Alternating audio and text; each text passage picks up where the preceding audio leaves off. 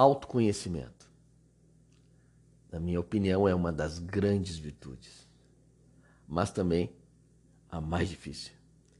Olhar para nós mesmos com percepção, com autocrítica, com carinho, com amor, com respeito e tirar conclusões e percepções daquilo que nós somos. Muitas vezes a gente busca apoio para descobrir a nossa própria essência e a natureza das nossas forças, além de como nos direcionamos na vida. Queremos passar pelas adversidades e nos sentirmos vitoriosos. Queremos convicções e coragem para agir em momentos que são desafiadores. Pois é aí que a gente mostra a nossa força.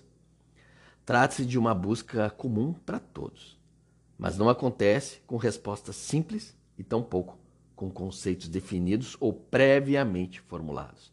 Não é uma caixa, não é um rótulo, não é uma sequência. Não está pronto. É uma descoberta durante a caminhada.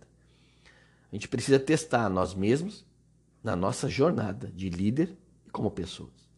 Liderar nosso próprio caminho e reconhecer que estamos profundamente ligados a ele. Devemos estar conscientes de nossos sentimentos, das ideias e de nos responsabilizarmos ao invés de procurarmos alguém para culpar de nossas próprias reações. Reconhecer que, frente às adversidades, você pode ser intencional ou reativo. É a grande diferença entre o líder e aqueles que não lideram nem a si mesmos. Muito menos os outros.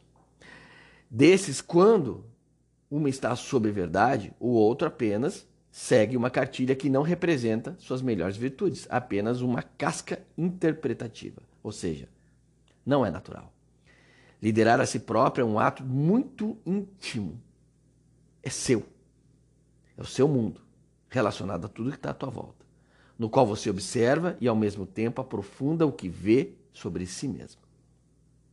Reconhecer o seu valor e o valor dos outros é saber distinguir das metas quais têm real valor e quais aquelas que são sonhos dos outros, não são seus. Liderar a si mesmo é, em última análise, dá poder sobre parte do que você faz e sobre como liderar as experiências sobre o seu cotidiano. Você não está sonâmbulo sobre isso. Você tem domínio, tem consciência do que acontece. Você se torna confiável e muito corajoso nos grandes dilemas, pois sabe de sua orientação e de como se orienta para sua própria escolha.